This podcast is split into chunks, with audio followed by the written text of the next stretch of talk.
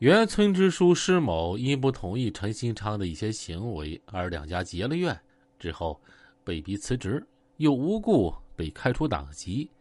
他的家不断遭受到以陈新昌为首的村委的欺压报复，比如断水、填井、剥夺福利等等。施某去世之后，他媳妇儿啊低头求情写检讨，陈新昌才同意开通自来水儿。在长达十几年的发展壮大过程中，以陈新昌为首的黑社会性质组织，以村委和企业为载体，呈现出人数较多、结构稳定、层级明确的特征，貌似和合法组织特征相重合，但实际上非法运作的本质依然明显，而公司化运作也是如今涉黑暗的特点。为了加强对组织成员的掌控和管理，陈新昌严禁组织成员私下聚会、搞小团体。组织成员在外面赚钱必须经过他的同意，而且动辄随意训斥或者以踢出村委、赶出公司、不再提供经济支持等予以警告。组织成员对他是唯命是从，除了完成本职正当工作之外。也必须完成他授意的违法犯罪活动。村委人员除了做好村务工作之外，还受陈锡昌派遣服务于他成立的中石公司。他的公司属下和村民多人证言，在公司和村里，高层人员相互之间不沟通汇报工作，只向陈锡昌汇报，他一人说了算。要得到他的信任，就不能反对他的意见。否则他骂起来特别难听，手里有东西呀就会扔过来砸过来，或者马上降级减工资。陈新昌的公司里有一些不成文的规定，下属手机必须二十四小时保持畅通，对他要随叫随到。他动手打人的时候，在场的人都必须上去打。公司员工之间不得聚餐、搞小团体，如果做错事儿。要写检讨、通报上墙和扣钱，公司里任何事儿都要经过陈锡昌的审批，任何人不得擅自做主。我话说完了，谁赞成谁反对呀？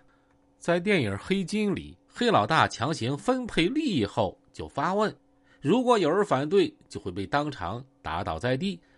而在现实中啊，金某也曾因反对而被陈锡昌踢倒在地。他负责中石公司的机械设备生产安全，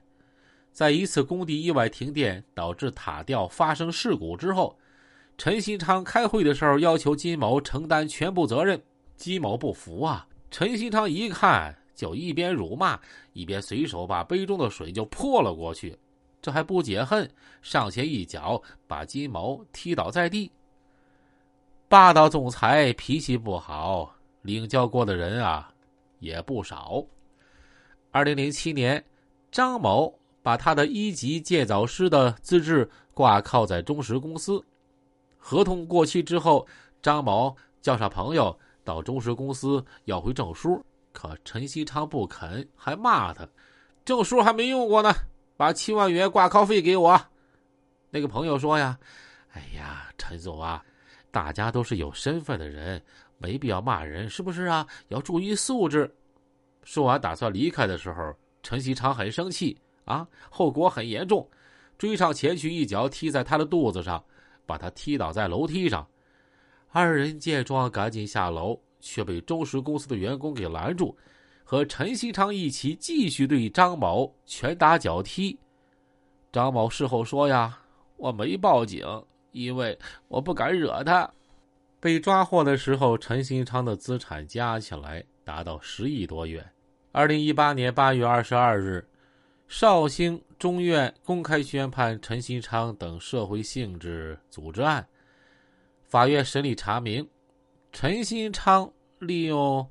担任村支书的职务便利，以中石公司等多家企业为平台，非法获利方式主要有以下几个方面：一是通过克扣。拖欠工程款，并暴力压制、讨要钱款，非法获利；二是，在新农村建设工程中非法获利；三是，以慈善协会名义侵吞村集体财产；四是通过偷税漏税、敲诈房产开发商，在工程款纠纷诉讼中指使鉴定人做虚假鉴定，以获取赔偿等手段，非法获取啊巨额经济利益。在江湖里吃过陈新昌苦头的人都知道，陈新昌是爱钱如命、心狠手辣。曾经搁他手下开过一段时间挖掘机的司机吴某。结算的时候被欠一点三八万元的工资，这一拖就是好几年。后来吴某因患癌症晚期等钱治病，上门去讨要的时候，陈新昌让人把他抬了出去，就扔在大马路上。